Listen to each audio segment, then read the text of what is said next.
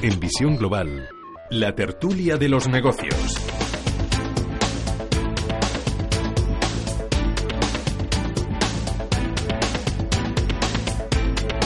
Pasan casi 40 minutos de las 8 de la tarde, una hora menos en la comunidad canaria y comenzamos ya nuestro tiempo de tertulia con el equipo titular. Aquí no hay suplencias, aquí están todos eh, a la hora muy puntuales. Miguel Córdoba, profesor de Economía Financiera de la Universidad CEU San Pablo. Muy buenas noches. Buenas noches, Gemma, encantado. ¿Todo bien?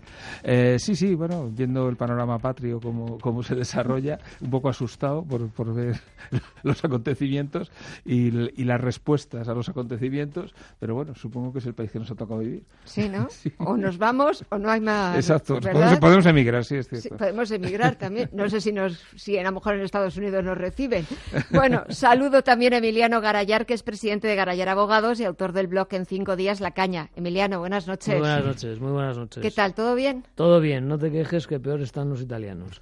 Sí. sí. ¿Emigramos sí. o no? Y los de Camboya también. No, no, sí, yo, yo, No, yo, yo estoy, yo estoy encantado de este país. Esto, hay, hay eh, le, le atribuyen en las redes sociales una frase a Bismarck que es falsa. Eh, yo creo que nunca Bismarck dijo esto. Eh, pero dice que España es el país más fuerte del mundo, porque a pesar de siglos eh, por parte de los españoles de intentar hundirlo, eh, sigue floreciendo. Y saludo al tercer contertulio, que es José Aguilar, es profesor universitario y de escuelas de negocio, líder en la gestión del cambio y además socio director de Minvalue. José, buenas noches. ¿Qué tal? Muy buenas noches. ¿Todo bien? Sí, pero a punto de emigrar. No, no, la semana que viene sí que voy a Estados Unidos y, al, y al Caribe. O sea que eh, ¿Vas Ah, a convencer a Trump? experimentaré ¿De un cambio de, de- de- de- Sí, de sí. clima, de clima, de, de- de temperatura y también de clima Sí, político. ¿no? sí. Sí. Bueno, ser- será interesante ver un poco cómo están los ánimos allí. Pues mira, si quieres, si os parece, podemos empezar por los ánimos en Estados Unidos y si al final el presidente norteamericano impone esos aranceles al aluminio, al acero, se le está echando casi todo el mundo encima por esas nuevas medidas proteccionistas. Pero claro, también lo que muchos se preguntan. ¿Es verdad lo va a llevar a cabo o es simplemente otra bravuconada más o más retórica del presidente Trump? Yo A no ver, sé, Miguel. Yo, yo creo que este hombre se mira al espejo por las mañanas y dice, a, a- a ver qué, qué se me ocurre hoy. Me voy a contar una historia y a ver si me la creo. La verdad es que eh, cada medida de estas eh, no se da cuenta de, de- de la- de lo que implica, ¿no? Porque realmente eh, las grandes multinacionales, eh, no sé, Alcoa, por ejemplo, eh, y este tipo de compañías, eh, realmente no son empresas americanas, realmente buscan el, el- el mineral en, multitud de sitios. Entonces, quiero decir, el que montes aranceles, eh, estás montando un follón para todo ese tipo de empresas ¿eh? Eh, que, que, que, que- que, fin, que, que es que tienen que replantearse prácticamente todo. Entonces, eh, la- y, y luego, a continuación, si él las pone, el otro país, ¿qué hace? Hace lo mismo, ¿no? Y entonces al final eh, se montan unos follones. Vale, yo- tú te pones a mí los aranceles estos y yo te hago aranceles, pues yo qué sé, exportaciones americanas, por ejemplo, de software o de lo que sea. Y ah, sí, pues ahora yo te pongo a este. Y al final los, todos los acuerdos estos del GATT y demás son precisamente para tratar el tema del libre comercio y evitar este tipo de guerras comerciales con- usando aranceles. Eh, yo creo que el arancel tiene que ser algo por excepción. O sea, si por ejemplo vas a un país asiático que nos vende la, yo qué sé, las zapatillas a, a medio euro, pues hombre, parece razonable que, que te- que intentes proteger tu industria nacional porque no es justo y intentas hacerlo. Pero esos planteamientos que está intentando hacer eh, con materias primas, a, a mí me hace un error, pero bueno, oye, en fin, ellos sabrán. Emiliano. Es un fenómeno, es un fenómeno de la- es un fenómeno, Trump es un fenómeno. ¿Quién habla ahora mismo del Russian Gate? ¿Quién habla de, de los problemas Sí, bueno. con Rusia? Ahora hay una modelo por ahí que va, bueno, modelo guion escort, eh, que va a desvelar todo lo que hizo y dejó de hacer en sus paseos por Rusia. Además, este señor, como sabéis, es, eh, yo creo que era el propietario de Miss Mundo, mi- o- Sí, o, del- claro, sí. Miss Universo. Miss tal. Universo, sí. Eh, y, y organizó no sé cuántos araos en, en Rusia con Putin y con todos los demás. Por lo tanto, pero a que nadie habla de eso, eh, algo que le puede costar no solo la presidencia, sino que le podría, en teoría, costar la cárcel. Y ahí, vamos, ha habido un comité hace poco en el Congreso también, bueno, sigue habiendo un comité de investigación, hay un fiscal especial, etcétera. Y él es un especialista en lanzar señuelos y además los lanza muy bien dirigidos porque no solo crea gran inquietud en el establishment y en sus socios comerciales, sino que además alimenta la demagogia populista de lo que se llama el Rust Belt, que es donde él tiene a su eh, caladero electoral eh, número uno, clase media blanca eh, empobrecida, ¿no? Mm, Que lo haga o no, pues eh, al final eh, poco importa, porque además es un hombre que florece en la polémica. Él, él, él eh, yo creo que hace bueno eso de que en la contradicción se haya la verdad. Entonces él, dice una burrada, espera que los demás digan otras tantas y así en el camino de en medio se encontrarán. Por lo tanto, pues muy, muy en su línea de, de bueno, yo creo que es el estandarte, el portaestandarte hoy, hoy en día de, de la demagogia populista que, que no solo invade Estados Unidos, sino de la que en alguna medida pues eh, se ha visto manifestado en el Brexit, se ha visto manifestado en, en, Francia con el auge del Frente Popular, se ha visto ahora en Italia. Con, con, el movimiento Cinco Estrellas y en alguna medida con la Liga Norte, uh -huh. y es un efecto de la, de la globalización que yo creo que tenemos que, que tomar en serio. ¿no? Uh -huh. Fíjate, hay unas declaraciones del mayor sindicato de Estados Unidos apoyando esos aranceles y diciendo. ¿Pero quién está sindicado en Estados Unidos? Por eso los trabajadores votaron a Trump. Claro, sí, sí. Rust Belt. El Rust Belt, para los que no hablen inglés, es el cinturón del óxido.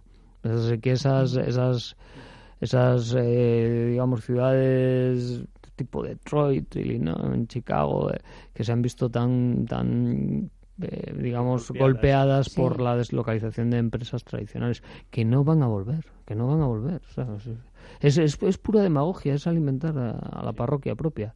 ¿Mm? José. Sí, eh, desde luego Trump es un mago, es un genio sí. de, la, de la comunicación, sí, marca absolutamente la agenda y, y, además eh, él... Eh, en Twitter. Eh, Twitter.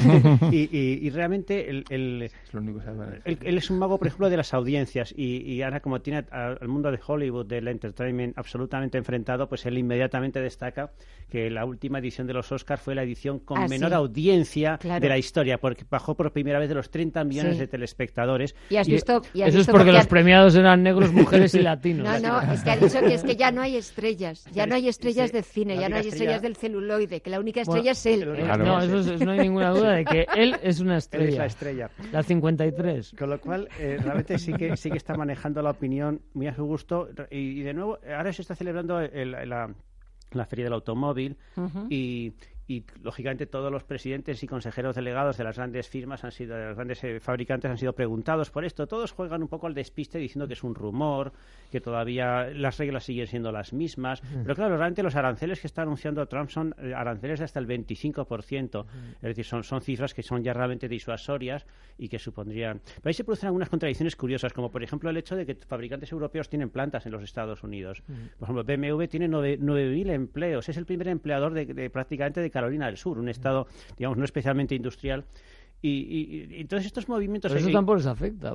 y claro, eh, si, si estás fabricando... Sí, le- le afecta a las exportaciones de vehículos fabricados o podría afectar en Europa, pero eh, Pero en la medida que componentes, o sea, el hecho de que los monten allí... eh, en teoría la- la- los, la- los aranceles generan inflación. eh, pero a fin de cuentas castigan fundamentalmente a aquellos que aportan menor valor añadido en el ciclo de producción. Así es. Y, Es decir, países, pues, eh, productos semifacturados o materias primas.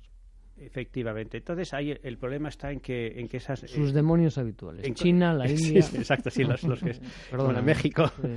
Y, México. Y entonces el... el- realmente eh, es- estos eh, son eh, este tipo de medidas aunque tienen un efecto digamos fácilmente comprensible para esos trabajadores en realidad eh, generan efectos en cadena con externalidades negativas que a veces son difíciles de calcular. Y, en ese sentido pues que uno ve puede ver el beneficio a corto plazo que es generación de más empleos en el país pero cuesta a veces eh, ver, bueno, no cuesta ver, los, las- los- los más directamente afectados pueden no entender los efectos, digamos, a medio y largo plazo que acaban siendo un efecto boomerang.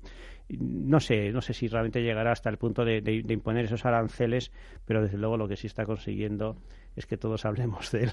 Sí. No, que todos hablemos, pero incluso también Bueno. estaba, estoy leyendo, los, los llaman los aranceles de la discordia, porque también hoy se rumoreaba cuando la bolsa norteamericana ha empezado un poco a darse la vuelta y a girar a la baja, de que podría haber más dimisiones en la administración Trump y su consejero económico Gary Cohn, que también podría dimitir si al final Trump, bueno, pues se sale con la suya. Efectivamente.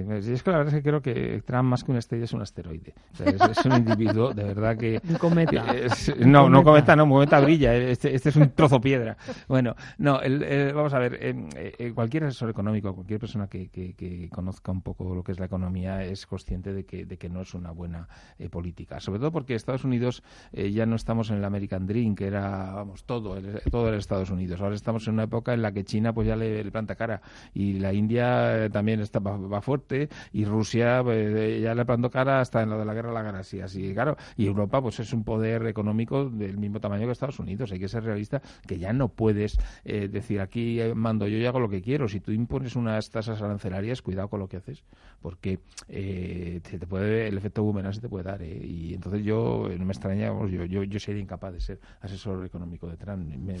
imposible. Casi todo el mundo, porque no, le dura, no dura nada. pero, pero, es que esto no es una decisión en clave económica, es una decisión en clave política y en clave de, demagógica, populista.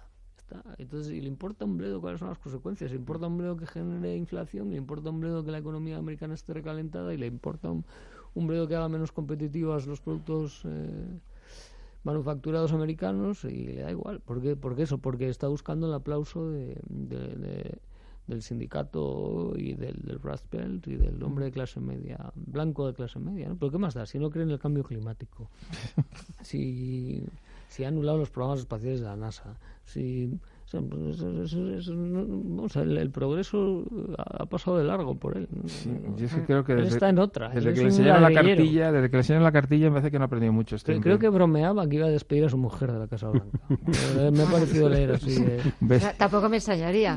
yo creo que sería hasta un despido voluntario. Lo que no sé si ella vive, sería un despido voluntario. ah, bueno, eso también. hecho reunificación familiar, porque creo que esto se había quedado a vivir en Nueva York. Vamos hasta el verano. No sé si ahora ya habrá vuelto. No no sigo a Melania, pero en fin, yo creo que aporta poco. Afortunadamente para Estados Unidos, eh, su, su, presidente pinta relativamente poco en estos momentos, en el sentido de que el país va bien y la economía va bien y siguen liderando todo lo que importa que tengan que liderar.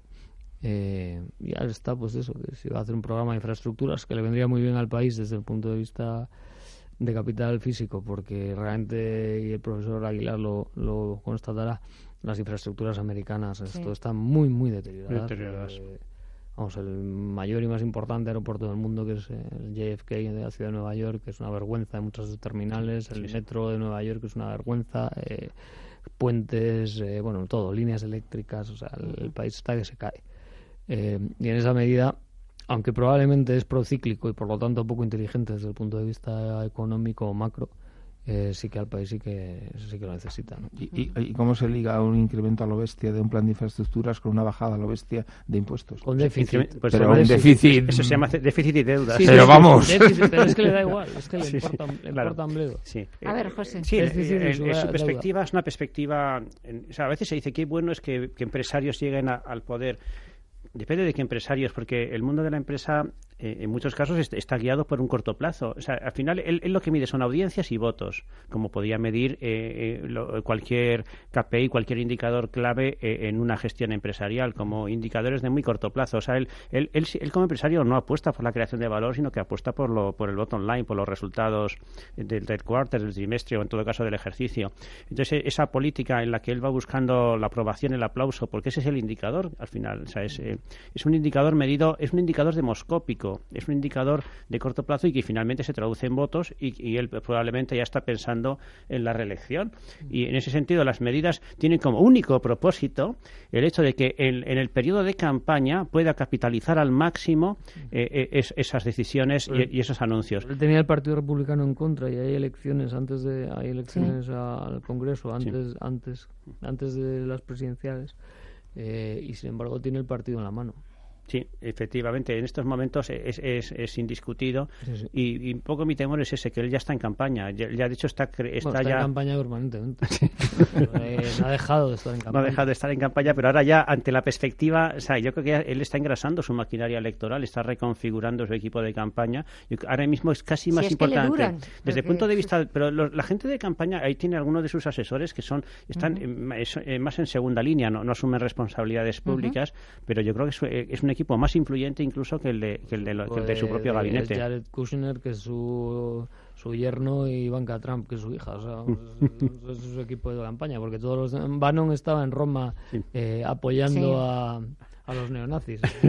Lo ha, dicho, él- lo ha dicho él. Sí, lo ha sí, dicho sí, él, sí, claro, a, a- vamos, a ir a ver que a los neofascistas, no sé Sí, qué. sí, dice, sí. no, yo vengo aquí a alentar y tal, a los neofascistas. Tal. Bueno, muy bien, nada, dale. Hermanos, hermanos de Italia, o algo así creo que se llama el partido. Pues no, pues sí, ese es el nivel, ese es el nivel. Y este era Chief Strategist. Sí, o sí, sea, este sí. era el jefe de estrategia. Pero, Miguel, ¿tú imaginas cuatro años más de Trump? No, no. no lo puedo imaginar. O sea, Pero la gente no daba un duro porque terminase el primer mandato, iba a haber impeachment. Y, y me Pues, temo eh, que, es cierto que que va a ahora- enterrar a muchos de los que le habían enterrado a él.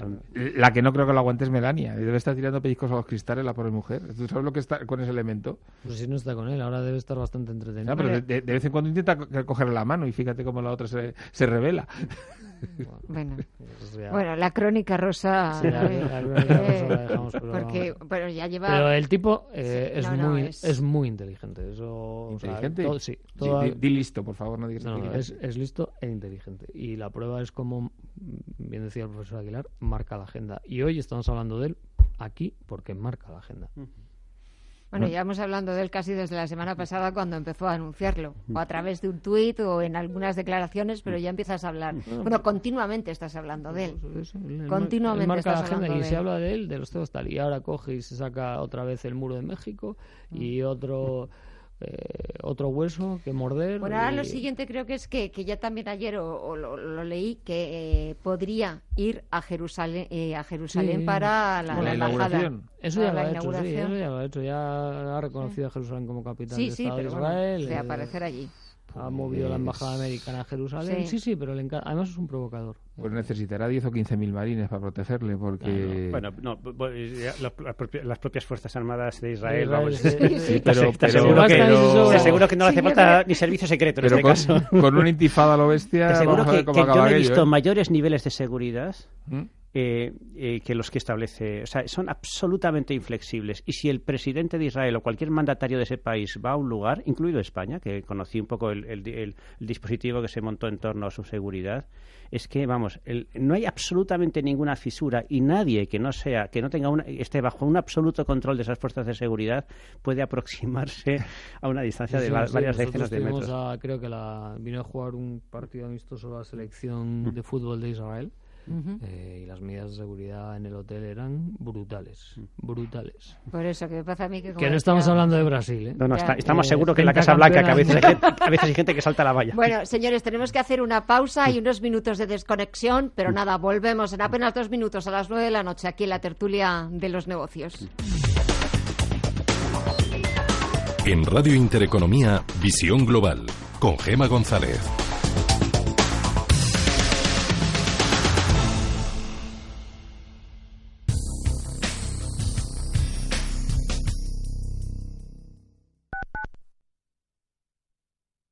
Control Dental Europeo. Disfruta de tu sonrisa con nuestros implantes basales de carga inmediata, sin necesidad de injertos de hueso, incluso para pacientes con gran pérdida ósea. En Control Dental Europeo disfrutarás de tu prótesis fija definitiva al cabo de una a tres semanas, dependiendo del número de piezas a sustituir. Consulta diagnóstica gratuita. No esperes más. Control Dental Europeo. 91 575 3404. 30 años creando sonrisas. Cocina mediterránea con toques renovados en Restaurante al Punto, donde el protagonista es el producto de temporada. Pescados, arroces y carnes a la parrilla, gran selección de vinos y una terraza para disfrutar todo el año. Restaurante al Punto, Avenida Machu Picchu 85, en Conde Orgaz, servicio de aparcacoches. Reservas 91 300 14 47 o alpunto85.com. Adelante. Si ha comprado, mantenga el valor mientras que la directriz alcista siga vigente. Venda en cuanto esta línea quede cortada a la baja. Si ha vendido un valor, no vuelva a comprarlo hasta que la directriz bajista no sea superada al alza por la cotización. Bueno, no, hombre, no vamos a hacer. Venga, adelante. Si no ha entendido nada, no se preocupe. Estamos aquí para hablar claro. Escucha Cierre de Mercados. De lunes a viernes de 3 y media a 7 de la tarde. Con Fernando La Tienda. Radio Intereconomía. Cierre de mercados. El espacio de bolsa y mucho más. Al momento.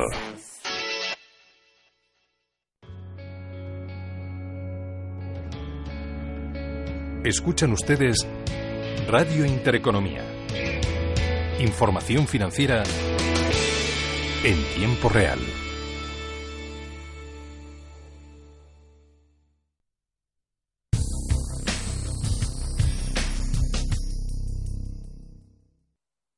En Radio Intereconomía, Visión Global, con Gema González.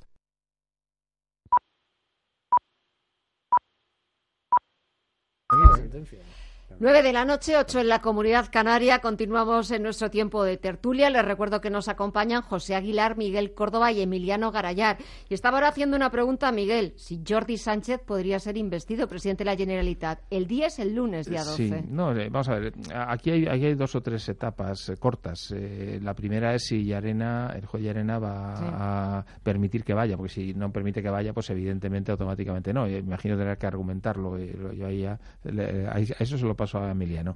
Eh, un- un- si, el, si el juez permite que, que Jordi Sánchez vaya, eh, lo que pasa es que eh, a las dos horas se tiene que volver a la otra vez a la cárcel. Con lo cual. Pero eh, siendo presidente. Sí, No, vale, pero, pero, pero tiene sentido que el presidente de la Generalitat esté en la cárcel y no gobierne. Esto es una cuestión de, Sí. de legalidad, no de oportunidad. Así es. así es. Eh, bien, y, eh, y la siguiente última pregunta eh, que, que planteo sobre la mesa, es decir, ¿y eh, Rajoy con el 155 puede impedirlo o no? No, porque precisamente el 155 al único órgano, entre comillas, o institución eh, autonómico que no afecta es el Parlamento. Con lo cual, lo único que, que le quedaría sería disolver la- el Parlamento y convocar elecciones. Bueno, pero ¿por qué va a disolver el Parlamento? Es- Vamos a ver. Eh, Este señor que está en prisión provisional, esto eh, no está privado de su derecho. No, si los derechos nadie se los quita, pero Por- puede por- gobernar. Y, y aquí la cuestión es que eh, en la interpretación del reglamento de la Cámara y la de la presidencia, etcétera, que por cierto quisieron cambiar los de Junts per Catalunya, eh, se dice que la- el, de- el candidato debe defender su programa de gobierno, esto presencialmente, no, no telemáticamente, sino presencialmente.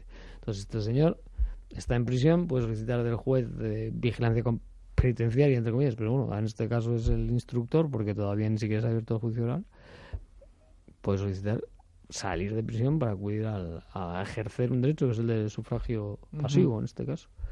Eh, y le pueden autorizar la salida de prisión o no, como te pueden hacer- autorizar y, eh, a un preso eh, el acudir al funeral de su madre. Eh, ha fallecido y solicita que, que se le autorice salir de prisión porque por, por esa circunstancia luctuosa. Eh, y te pueden autorizar o no, porque es discrecional. No, no hay ninguna en ningún sitio se dice que por el fallecimiento de tu madre tengas derecho a salir de prisión, pero te pueden autorizar a salir.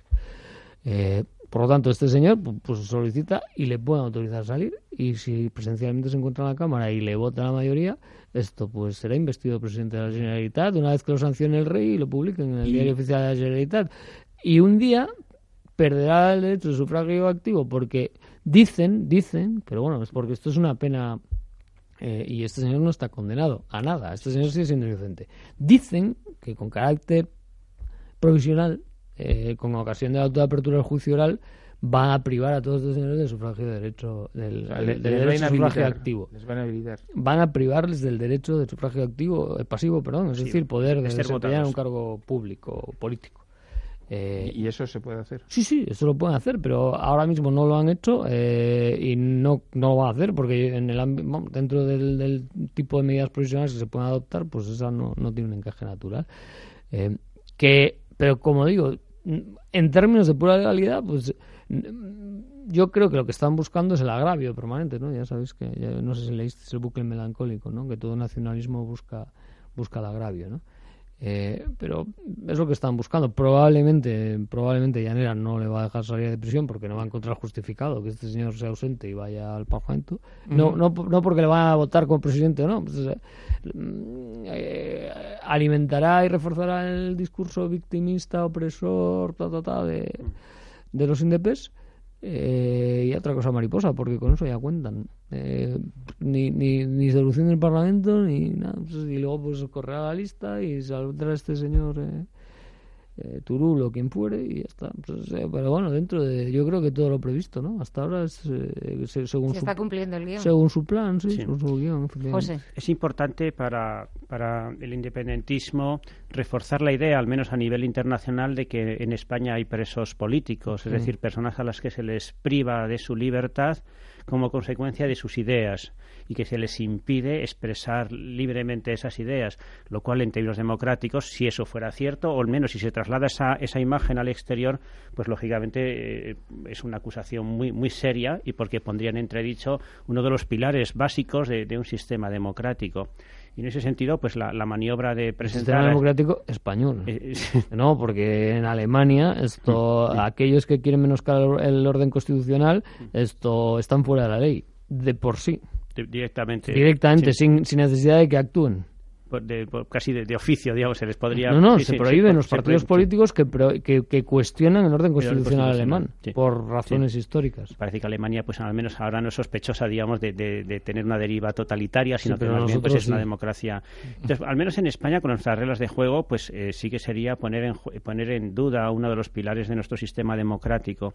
Y, y, eh, yo creo que todos consideran inviable esta solución, pero lógicamente los partidos independentistas, yo creo que consideran que al final el mandato que han recibido, o sea, que la gente que les ha votado no les ha votado para que gestionen los asuntos públicos de Cataluña, para que gestionen la educación, la sanidad, sino que les han votado para eh, llevar a cabo un plan de, de- de desobediencia ante, ante el Estado y, de, y, de, y de tensar la cuerda y de Bien, en ese sentido, digamos, eh, el- los partidos que, o la coalición, en fin, que ha ganado, no, no la coalición, sino los partidos que comparten este mismo objetivo, podían tener un presidente en Cataluña y, por lo tanto, haber ya el, eh, terminado el 155 y estar gobernando en Cataluña desde hace semanas, si lo, si lo hubiesen querido. Y el hecho de que no esté ocurriendo así, lo único que demuestra es que, efectivamente, en su estrategia prima el desafío al Estado frente a cualquier otra consideración. Es decir, su- el propósito no es que Cataluña eh, esté gobernada por la eh, persona o, o por el gobierno más capaz, sino eh, prolongar y estirar al máximo eh, el desafío al Estado. Y en ese sentido, pues yo creo que eh, claro, el juez Arena no creo que entre a, este, a, esta, a esta jugada, me parece que es enormemente previsible. Además, incluso el, propio escrito es un escrito casi desafiante y, y- y- y es un escrito que yo creo que al juez le va a durar unos minutos, ¿no? aunque lógicamente razonará su resolución.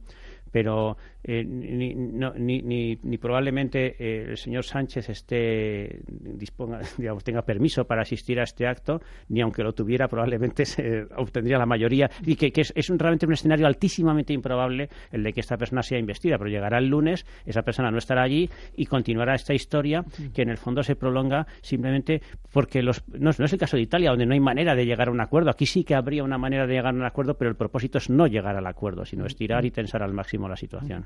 Bueno, Italia, Uy, es muy complicado. Yo recuerdo la época del pentapartito hace ya 15, 18 años, aquello era horrible. pero no sorprende, ¿no? Porque es que ya... Eh, I- Italia realmente, vamos a ser realistas, en el siglo XIX se montó Italia como una especie de, de- de collage eh, de, de- de- de- de estados que en muchos casos... A- aderezado después de la Segunda Guerra Mundial exacto, exacto, con exacto. algún tirol sobraba por ahí. Pero, pero, pero re- realmente es que nunca fue Italia, fue en la época de los romanos, pero nada más. Italia, eh, Pero eso hace ya por eso, mucho. hace- eran una serie de estados diferentes eh, y, en la- y que en muchos casos estaban en guerra unos con otros y, y estas se odiaban. Entonces no tiene nada que ver la zona de la Galia Cisalpina del norte con la zona central y con la zona del sur. Eh, es- vamos, eh, la- eh, tú tiras de Y el. Reino de Aragón, Eh, sí, claro. tú que lo reclama Cataluña, imagino. Sí, ¿no? seguro. Las, Así hasta las- Turquía las dos. Sicilias, Sí, Nápoles y Sicilias. Sicilia. Entonces, yo creo que de Florencia para arriba es un país que es un país europeo, centroeuropeo, muy productivo y no tiene na- nada que envidiar a Holanda o Alemania y tal. En la parte central, pues no sé, como la meseta ibérica y la parte del sur, yo creo que ahí sí que están peor que nosotros, ¿eh? Toda la zona de, de Nápoles, Sicilia. El Mesogiorno. El Mesogiorno, eso es una cosa. Mesogiorno, luego te quedas Sicilia. Hacen bien las pizzas, pero, pero poco más, ¿eh? O sea, por eso te digo que, que es, un país difícil y lógicamente al, al haber diferentes eh, zonas eh, que realmente no tienen tanto que ver unas con otras, pues al final surgen muchos partidos y es difícil llegar a acuerdos. A mí, a mí de todas formas, me ha sorprendido que, la, que los partidos que han ganado hayan conseguido ese triunfo. ¿eh? Yo, pensaba que Mateo Renzi podía a lo mejor tener algo más, pero bueno. Emiliano no lo esperaba. Eh, yo la verdad es que no, no, no envidio nada a los italianos y y cuando hay muchísimos italianos, creo que la segunda ciudad de, eh, de, con población italiana del mundo después de, eh, creo que, no sé si la primera de, o de mayor concentración de italianos fuera de Italia es eh, Barcelona, donde hay una comunidad italiana enorme. Mm, yo, por, por algunas razones, tengo bastante convivencia con, con alta concentración de italianos en algunos puntos de España. y los para los italianos España es Suiza en comparación con su país, España es Suiza, ni norte, ni sur, ni centro, ni este. O sea, y no hay más que ir a Italia para darse cuenta de lo bien que estamos en España, en términos de administración, en términos de infraestructuras, de funcionamiento de los servicios públicos, de limpieza, sanidad, educación, lo que quieras. Eh, cuando aquí ponemos el grito en el cielo por la corrupción que debemos hacerlo, mm. estamos hablando de un juego de niños al lado de las contratas públicas italianas, ¿no? Donde hay esto pues, eh, no, no, tendrías una comisión de, investigación en el Parlamento, sino una cuanta gente colgada de un puente. Eh, bueno, sí, a una imagen eh, histórica me, me, remito. Entonces, España está enormemente mejor que Italia, porque Italia tiene un deterioro de servicios públicos, un deterioro de infraestructuras, un deterioro... Y Italia es el, el, país que es, en términos económicos y de progreso, a pesar de sus políticos y a pesar de su gobierno o desgobierno.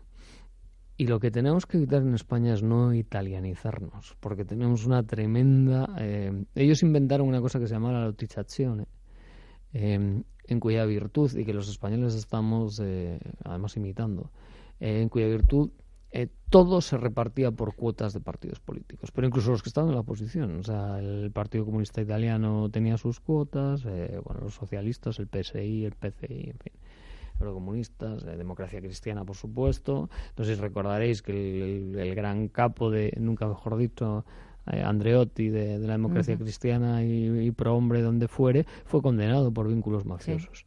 Eh, Berlusconi ha sido de facto, bueno, no sé si condenado. Está inhabilitado en este eh, por, por vínculos mafiosos, etc. Entonces, es un país tremendo, tremendo y, ojalá, ojalá, es que no tiene arreglo y Mateo Renzi yo creo que pecó de, de optimismo, se envalentonó con, con unos magníficos resultados que obtuvo en las elecciones europeas eh, en unas, como dirían los americanos, unas midterm elections, eh, y dijo, bueno, pues ahora le doy el golpe de gracia a todo esto y voy a hacer una reforma constitucional como Dios manda. Eh, se metió en el referéndum y, y salió escaldado. Dimitió y se acabó. Y ahora a ver cómo salen de la que tienen. Pero pero bueno, como digo, eh, por muy malo que sea el gobierno, ellos son capaces de sobrevivir eh, al peor gobierno. O sea, eh, siempre decían que Italia, cuando mejor gobernaba, cuando, con los tiempos del pentapartito, eh, como cuando mejor funcionaba es con el gobierno de secretarios, le llamaban, el gobierno de secretarios. O sea, Italia funciona de lujo cuando hay un gobierno de secretarios, cuando no hay un gobierno político. Italia es un país admirable, realmente es, es maravillosa y, son imaginativos porque en todos los países europeos en estos momentos hay fuerzas antisistemas, fuerzas antieuropeístas. Lo que pasa es que se polarizan y en algunos países como los países del sur pues son países son fuerzas de orientación digamos izquierdista en sentido amplio, mientras que en países del norte son formaciones de carácter de derechas, en fin, pues si, si estas categorías siguieran sirviendo. La, característica de Italia es que tiene simultáneamente partidos antisistemas de izquierdas y de derechas, y con la peculiaridad de que además si sumas los votos de los dos, de pronto tienen más del 50% de los votos. O sea, es el, es el único país, digamos, un gran país europeo en el que las fuerzas antisistemas han ganado, pero con la, con la enorme suerte de que están divididas y no, se, jamás se pondrán de acuerdo. O sea, que aquí, a, menos de que, de que la imaginación italiana llegue a una, a una alianza de, de Forza Italia con, con el movimiento Cinco Estrellas, pues eh, esos movimientos mm, antisistema... Yo tendría, yo matizaría eso, ¿eh? Eh, si por antisistema se entiende anti-establishment, esto en Francia arrasaron porque era Frente Nacional y un partido inexistente que repudiaba a todos los existentes como en Marx. Sí, es un partido nuevo, pero es un partido europeísta. Bien, pero, pero anti que, que, no pone en cuestión, digamos, las bases. O sea, pone, pone en cuestión el, el, el, juego de partidos tradicional. Pero era outsider de la eh, política. por supuesto. Pues, lo mismo que Trump, otro outsider de la política. es, o lo mismo que el Brexit. Otro, es, que estamos en, en la... Pero aquí la ventaja es que están divididos. Pero llegarán a un acuerdo, ¿eh? porque ellos son capaces de construir esto. A diferencia de los españoles, somos frentistas, mm. los italianos son capaces de construir cualquier tipo de alianzas. Es que mm. esto, ah, incluso. Mm. En teoría, el pentapartito se sustentaba sobre la, sobre la oposición al PCI, al Partido Comunista Italiano, para que no entrase en el gobierno. Pero era falso, porque el Partido Comunista Italiano estaba encantado eh, porque contentándose con no entrar en el gobierno y, encabezar la oposición, tenía unas prebendas terroríficas. O sea, es que son, son los, los reyes de la, de la negociación, de la, negociación del acuerdo y, de, y del gato pardo. Vamos. Yo estoy seguro que en Italia saldrá un gobierno el menos esperado y básicamente seguirá todo igual. Mm, y, para entonces nosotros no tendremos gobierno. Estaremos de elecciones. Porque nosotros somos, porque nosotros somos mucho más viscerales que los italianos. Somos frentistas. O sea, lo nuestro, bueno, desgraciadamente es es algo que, que, que, cuajó en la guerra civil y que, y que todavía llevamos en el ADN, ¿no? El, de no reconocer adversarios sino enemigos. O sea, el que discrepa o el que piensa distinto no es un adversario con el que dialogar, es un, enemigo al que batir. Sí, el no es no viene de antiguo y por, todas, y por todas partes. no, no, no, es una frase que pueda en estos momentos tener en exclusiva. Y, y, bueno, y aquí estamos, una legislatura absolutamente fallida donde son no solo son incapaces de llegar a ningún tipo de acuerdo, incluso de las pensiones, sino que están deshaciendo alguno que había previo. Esto mm. directamente, ¿no? Eso, dos minutos que nos quedan. Pensiones. Vamos a ver, el problema de las pensiones es, es, un tema que está muy mal enfocado. No me está gustando nada cómo lo está planteando la izquierda. Eh, simplemente se está actuando políticamente contra el gobierno. El gobierno, con su natural inmovilismo, eh, yo, yo realmente mm, o sea, creo que los temas de fondo no los están tocando para nada. Y realmente, si tenemos con eh, el 0,25 tenemos 18.000 millones de agujero, pues con el 1,6 tendremos veintitantos mil. Y seguirá creciendo porque cada vez hay más. Entonces, lo, lo, lo que no podemos hacer es seguir en, esta línea.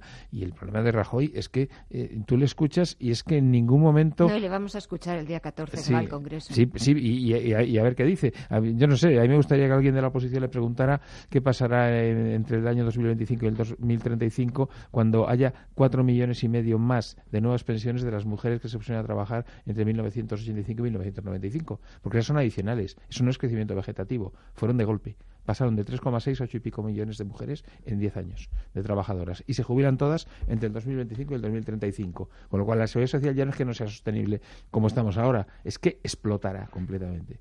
Entonces parece razonable que alguien ¿eh? que no sea político, que sea un técnico, se coja la, vara y, diga, oiga, vamos a ver qué, qué hacemos, porque, porque esto no puede seguir así. Emiliano. Es una bomba, es una bomba de relojería. Es una cuestión demográfica y de... Es una bomba. Es, el tema de las pensiones es una auténtica bomba. Y es cierto, tiene razón en una cosa, y es que las pensiones son muy importantes para la cohesión social y sobre todo lo han sido más en la época de crisis. Eh, que el problema el problema está en el factor trabajo y en el nivel salarial eh, más y bueno el problema es de base demográfica es evidente. Pero la solución está más en el nivel salarial y en, la, y en el porcentaje de población activa ocupada que en cualquier otra composición que quieran realizar, porque lo demás es repartir pobreza. Hoy las pensiones en España, yo creo que la pensión media es superior al sueldo medio. José, ya para terminar. Subir a las pensiones. No, no, no, que, no se, que no se preocupen nuestros oyentes pensionistas porque las pensiones, en un momento de fortísima y gran debilidad del gobierno del Partido Popular, cuando además su caladero de votos fundamentalmente son los mayores de 55 años, no me cabe la menor duda de que contra toda lógica, contra las eh, recomendaciones de todos los expertos y contra la propia sostenibilidad del sistema, eh, de cara a las próximas elecciones se ofrecerá como cabeza en Como garante.